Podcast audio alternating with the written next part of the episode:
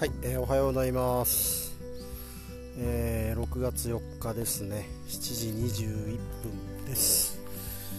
えー、っとですね朝からもう腹が立つことが、えー ありましてまあしょうがないんですけども、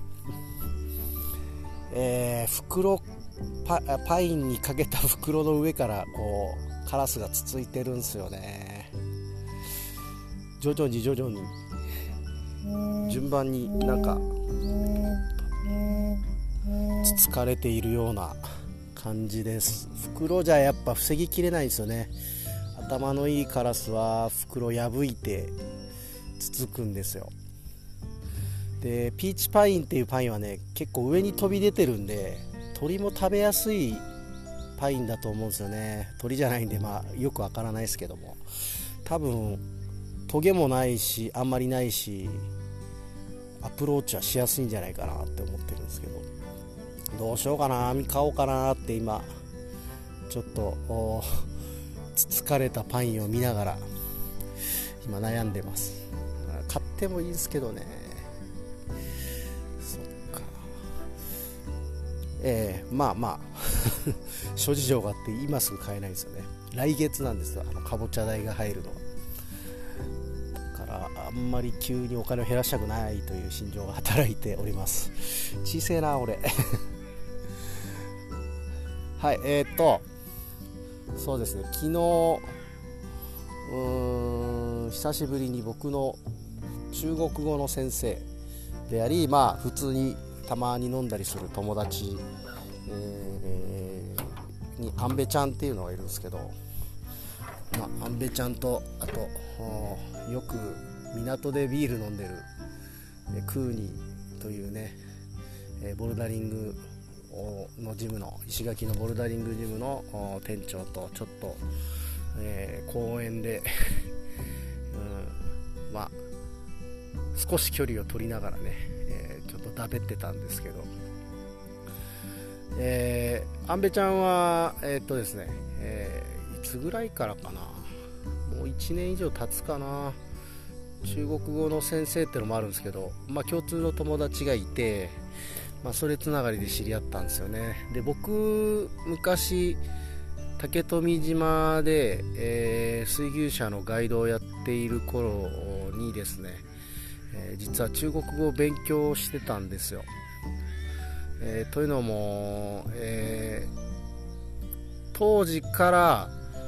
結構クルーズ船みたいのが入ってきてて台湾が多かったと思うんですがやっぱ観光で竹富も回ってくるんですよね。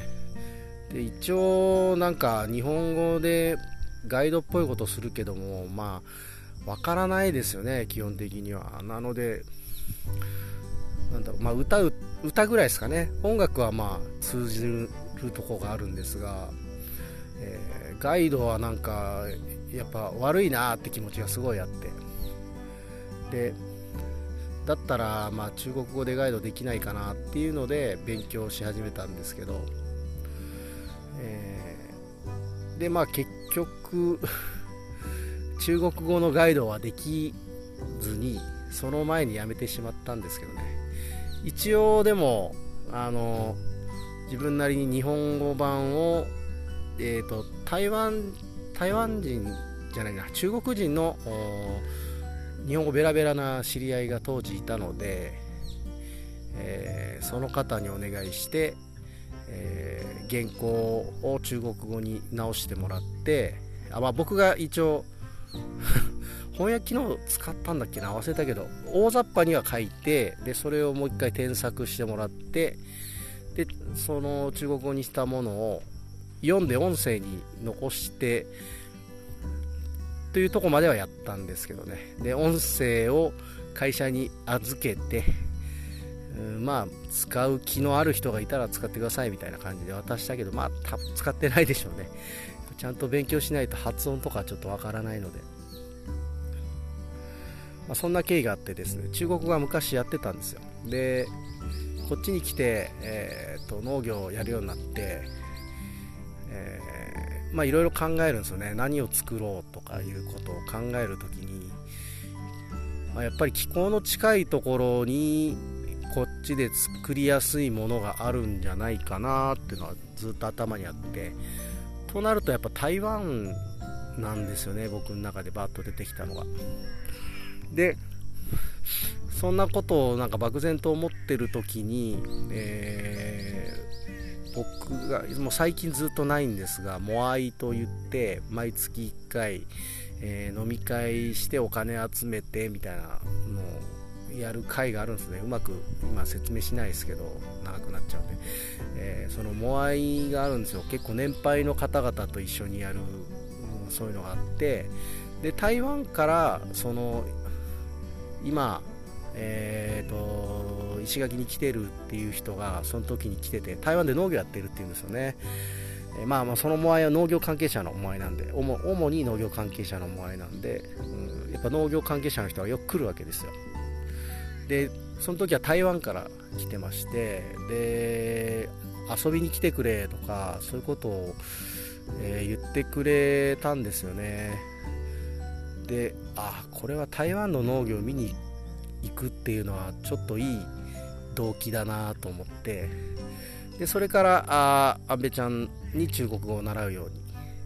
えー、なって安倍ちゃんっていうんですかね先生がね、うん、に、えー、中国語を習うようになっているわけですが、まあ、昨日その安倍ちゃんと少し、えー、話をしてました。で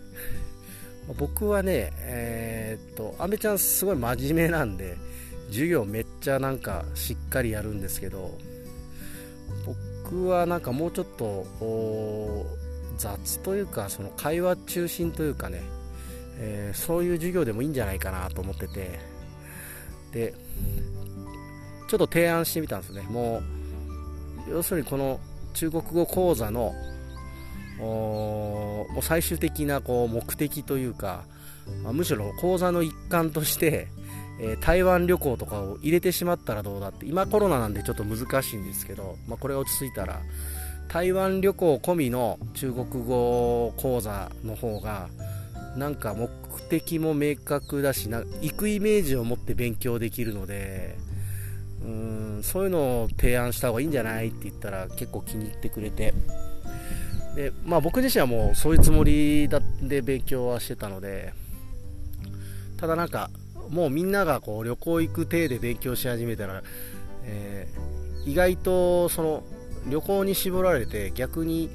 えー、行くことのハードルが下がるような気がするすそれでみんなで1回行ってしまえばもう慣れてくるともう1人でも行けるみたいな感じになるんじゃないかなと思って。やっぱり 行くのが一番いいんじゃないかなって思うんですよ。うん、こっちでただただ勉強だけしてるのってなんかしんどいですよね。モチベーション上がんないし。語学はやっぱり使う場に行くというのがすごいいいような気がしますね、